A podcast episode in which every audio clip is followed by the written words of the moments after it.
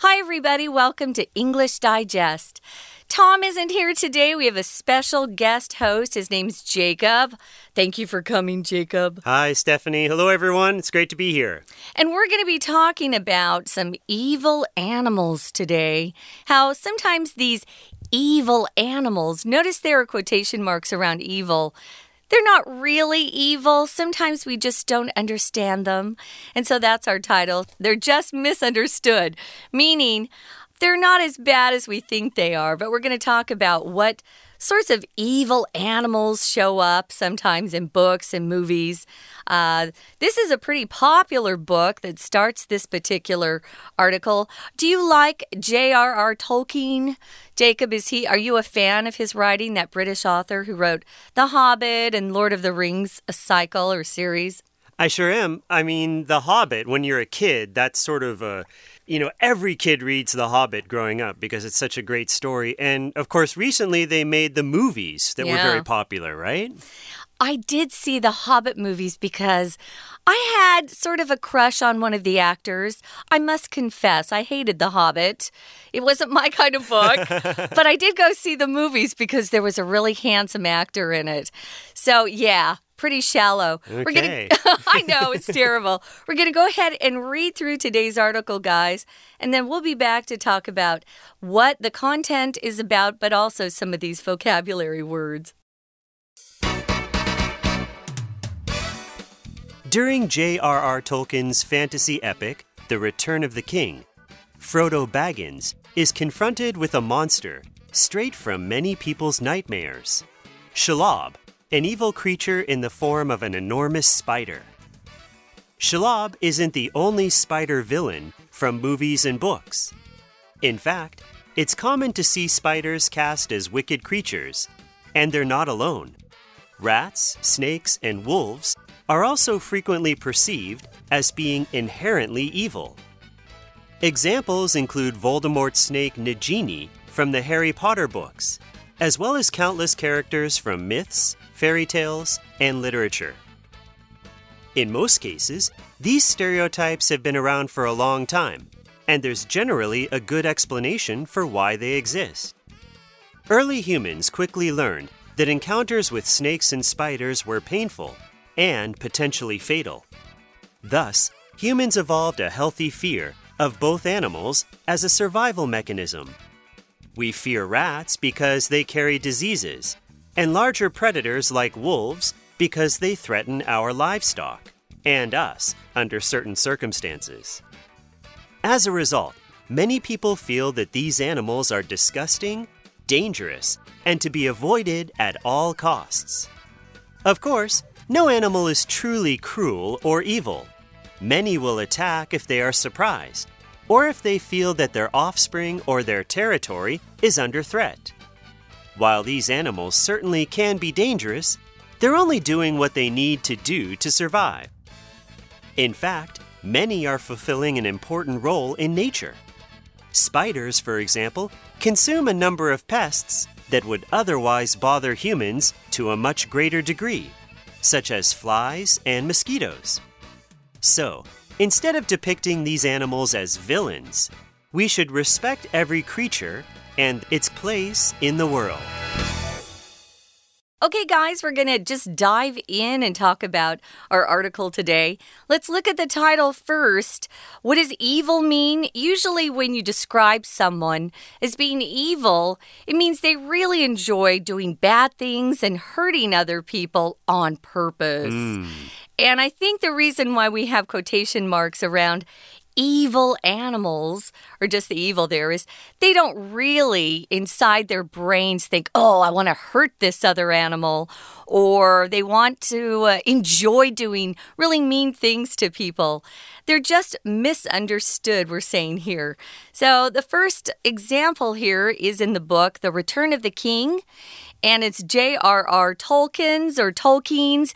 There's so many different ways to pronounce this British author's name. I listened to about four yesterday and thought, oh, no one seems to know how he says his name. But anyway, uh, the book is The Return of the King Frodo Baggins is that very short, uh, isn't he a dwarf, Jacob? He's a hobbit. Oh, he's a hobbit. Yeah. So he is a tiny person. Mm. And he's confronted with a monster straight from many people's nightmares. If you're confronted with something or by something, it means something's right directly in front of you and you have to handle it.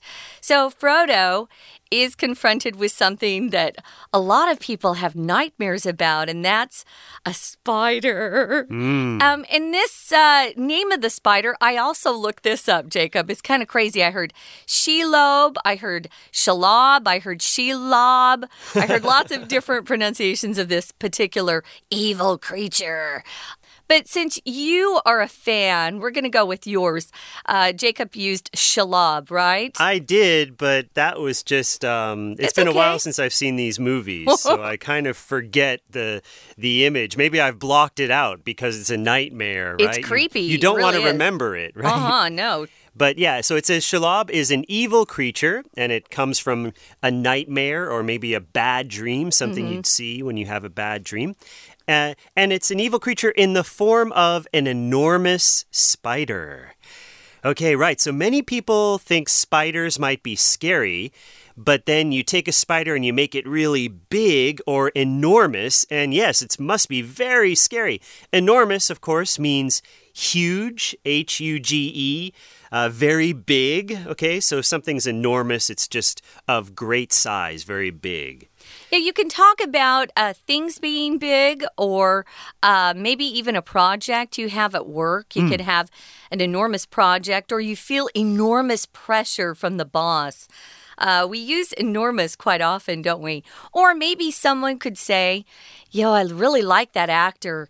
He's uh, enormously popular right now. And I turn enormous into an adverb by adding that ly. So, yeah, Shalab is an evil creature. I think spiders are so creepy. so, a spider, by the way, it's just that eight legged creature.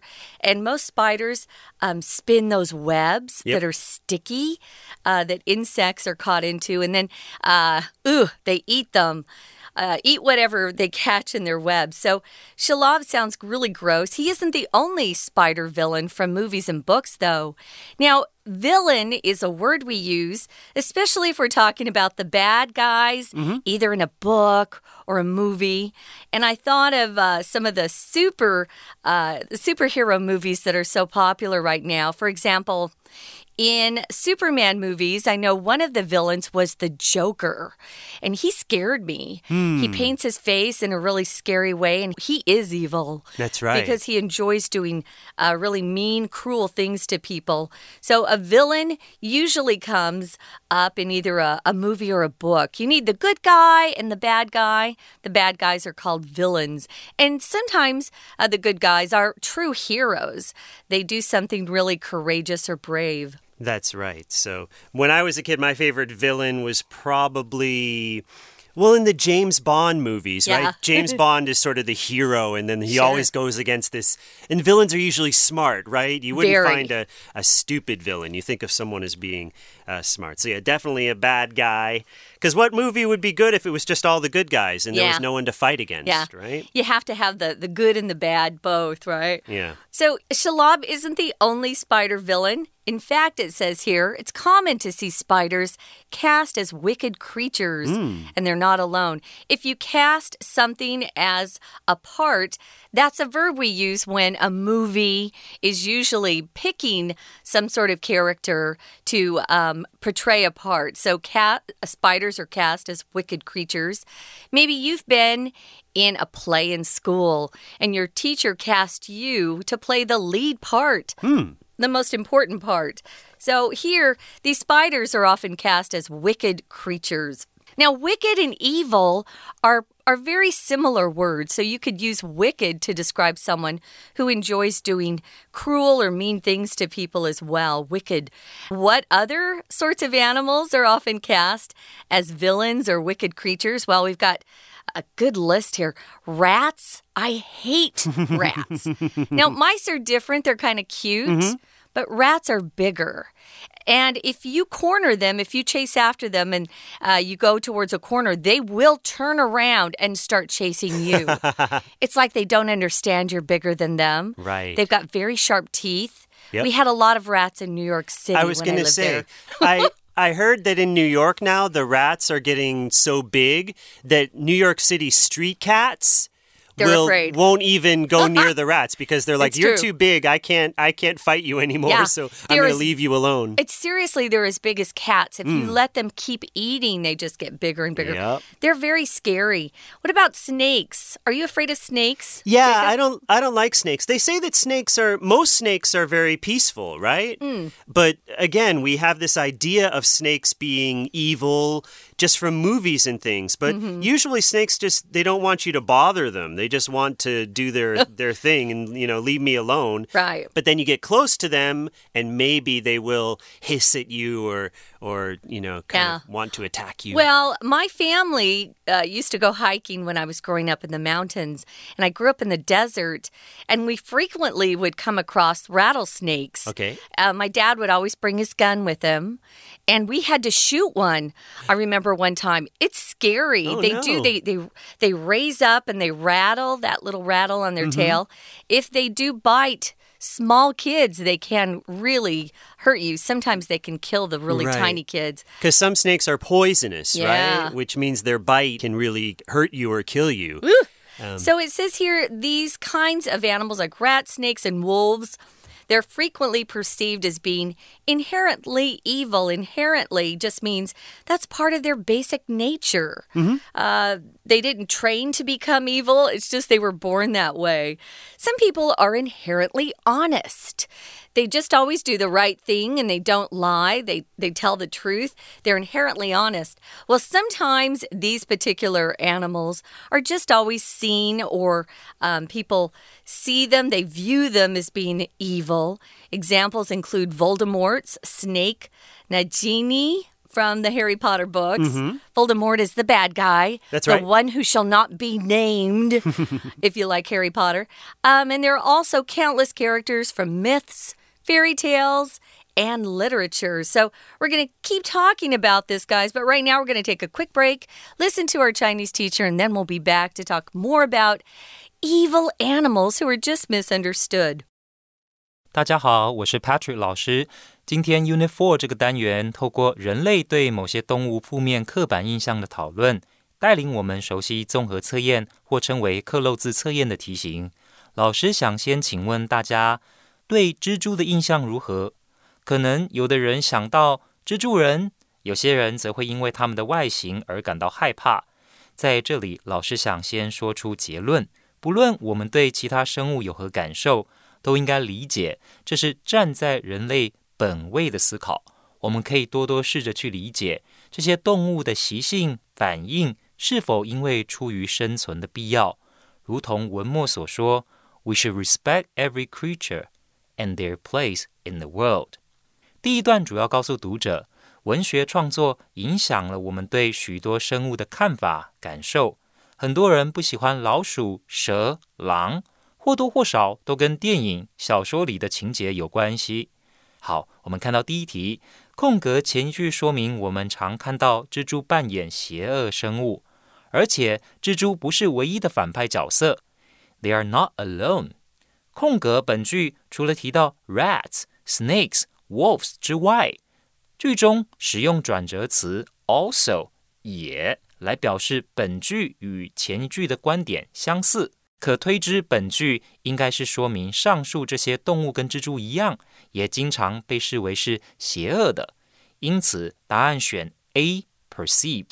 另外，perceive 后面也很常接上不定词当补语，比方说 ，Apple is perceived to be the most valuable brand。Apple 是大家眼中最有价值的品牌。 We're going to take a quick break. Stay tuned. We'll be right back.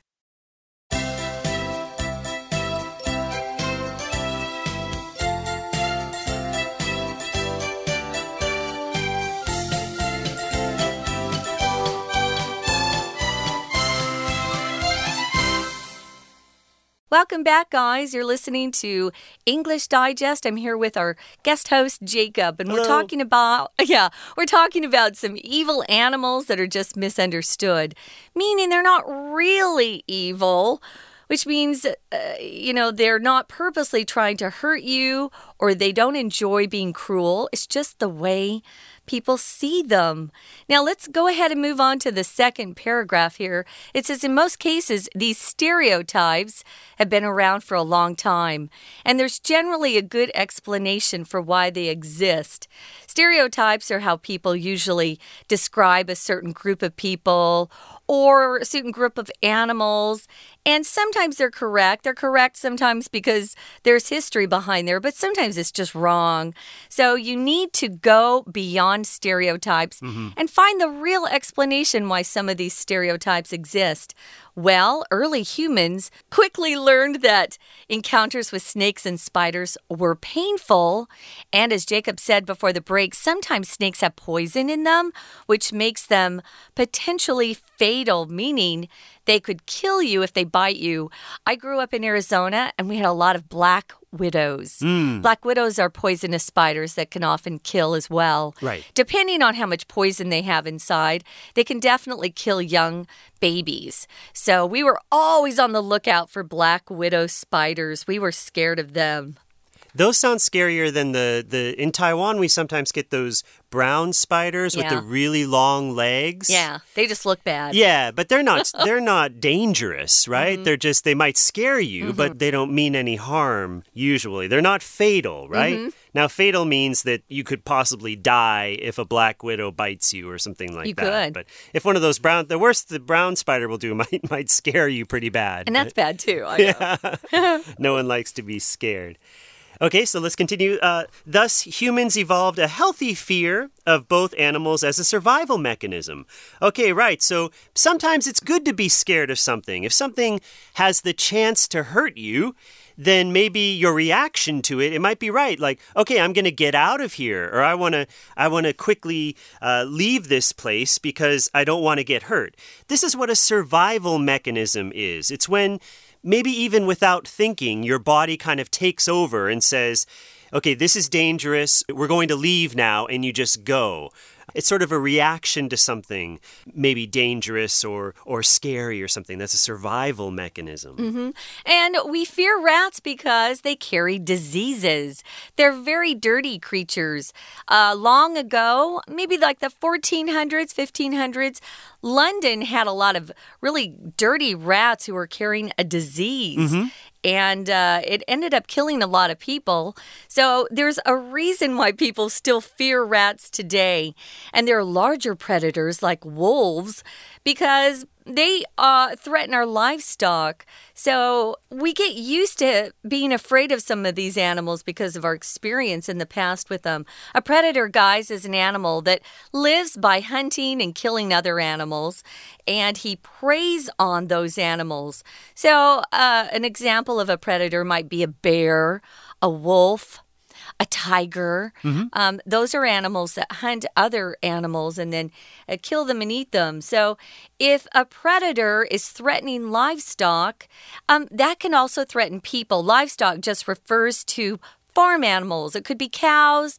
And uh, maybe you're raising some cattle that you're going to uh, sell to the market as beef. Pigs are part of livestock as well. So if you had wolves coming onto your farm and killing your livestock, that affected people because maybe that's the way they earned their living, or maybe the livestock was their way of surviving. It was their food. So that's why some people still have these ideas about animals being evil and why they're still misunderstood today. That's right. And as a result, many people feel that these animals are disgusting. Okay, so very yucky and icky. If something's disgusting, it gives you an, a bad feeling inside, like you feel sick. Uh, dangerous and to be avoided at all costs. Okay, at all costs here is a phrase. It means no matter what. So at all costs is something that you definitely need to do. So to avoid them or stay away from them, no matter what, at all costs.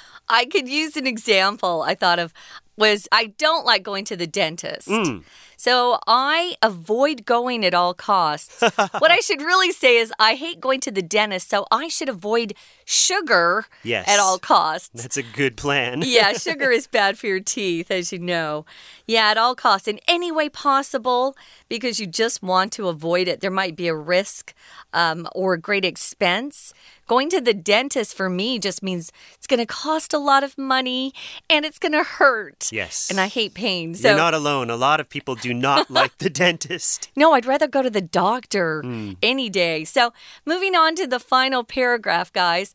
Of course, no animal is truly cruel or evil. Again, if you're evil, you have to enjoy hurting other things. And we don't think that animals really set out to hurt other animals or even people because they love it. They love to hurt you. So, many will attack if they are surprised. For example, those snakes that we came across in the mountains when I was growing up, the rattlesnakes they weren't trying to hunt after us. No. No, but we surprised them, and so they felt like they were under attack. So their response was to attack us. So sometimes they're just surprised, or sometimes this happens. They feel their offspring or their territory is under threat. What would that mean, Jacob? Well, offspring are your your babies, right? So Right. if, if it's a mother snake and she has her baby snakes in a nest, then she might feel like you want to hurt my young or my Uh-huh. baby, so I'm going to protect them, okay? And territory is the space that you have. For instance, if you if you have a pet dog and you take the dog out for a walk, you might notice your dog sort of uh, going to the bathroom a little bit. What it's doing is it's marking its territory. It's sending a message to other dogs saying, "This is my space." Yeah. You know, you better be careful because you're coming onto my space, and I'm gonna I'm gonna just gonna fight you if you come on my space. So this is what animals do, right? They mark their territory or the space that they think they own. Yeah, because animals will actually leave their scent or their smell Yeah. in that area, and other animals will pick up that smell. It's mm-hmm. so interesting. Yep. Yeah, so territory is also used, guys, to talk about an area of land that belongs to or is controlled by a government. Mm-hmm. My state is very close to the border between the United States and Mexico. So if you cross the border, we would say we're now in Mexican territory. Um, so, yeah, animals and governments have territory. Territory could be non count. Um, the way Jacob was just talking about it, it's more non count, an area that a, a, an animal will use and defend. Um, and it can also be countable as well. Uh, the United States has some territories that aren't official states. For example, Puerto Rico, uh, Guam. Uh, those are U.S. territories. Notice that that's plural. So, yeah, animals certainly can be dangerous. Don't get this wrong. We're not saying they're not dangerous, we're just saying they aren't inherently evil. They're just misunderstood. In fact, many are fulfilling an important role in nature. Spiders, for example, consume a number of pests. Okay, so that means what do spiders do in your house when they make these webs? They use these webs to catch flies and mosquitoes. So, what they're doing is they're actually helping us Yay. to get rid of these pests or things that bother us. A pest, it can be an, an insect, a small bug, an animal. A pest can also be like if you have a little brother or a little sister when you were younger and they always would bother you and, and want to play with you and stuff. You, you just want, leave me alone, stop being a pest, right? Right. Yeah, we totally do that. Yep. Well, they do help us. Um, otherwise, these insects would bother us, uh, like flies and mosquitoes, as Jacob said. So instead of depicting these animals as villains, we should respect every creature and their place in the world. So if you depict something, guys, it's how you show something to be, it's how it's described. Or um, maybe someone has written a book and they depict a certain character as being a hero. That's the way they're describing that person as being. So instead of uh, describing animals as villains or depicting them that way, we should respect them. You can also substitute this word depict for portray. So, yeah. Um, these animals that we look at sometimes as being evil really aren't. And every animal has its duty or its position in this world. They have uh, a role to play. And You know, even though some of them are still kind of gross, like rats and cockroaches. I hate them both. right now, we're going to listen one more time to our Chinese teacher, and then we'll be back to say goodbye. 第二题，空格前有 these，请记住， 如果空格前看到 this 或 these，这就是非常大的解题线索。this 或 these 后面的单字在总结前面的那句话或那几句话。These 空格 have been around for a long time。这些什么已经由来已久。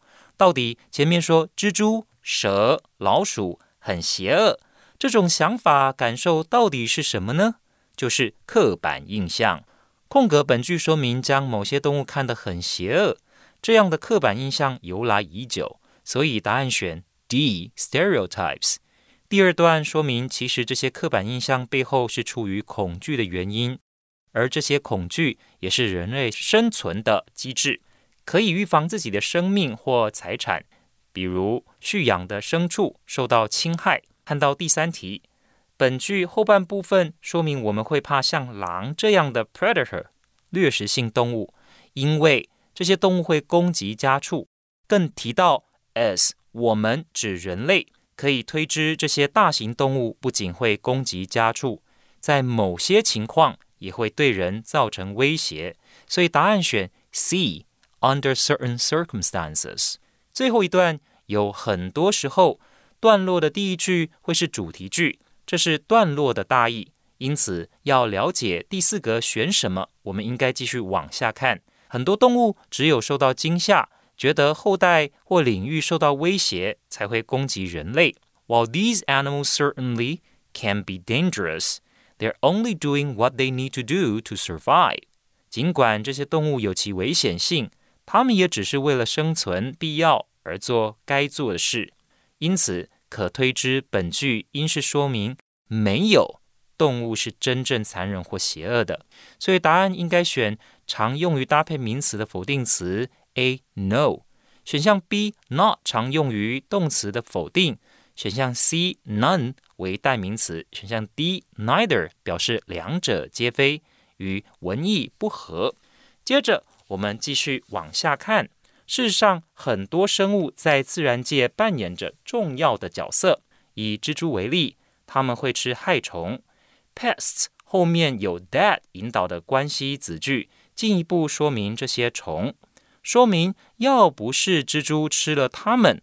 它们会对人类造成更大的困扰。答案选 B。Otherwise，若非如此。好的，老师想要进一步的跟大家说明 otherwise 这个字的用法。我们可以把 otherwise 理解成在不同的情况下，在和前面所说的句子不同的情况之下。我们举个例子：But for the teacher's presence during the test。Some students would otherwise have cheated。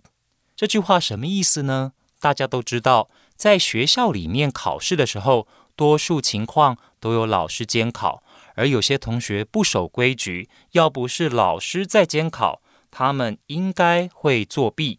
所以我们才会说，But for the teacher's presence during the test, some students would otherwise have cheated。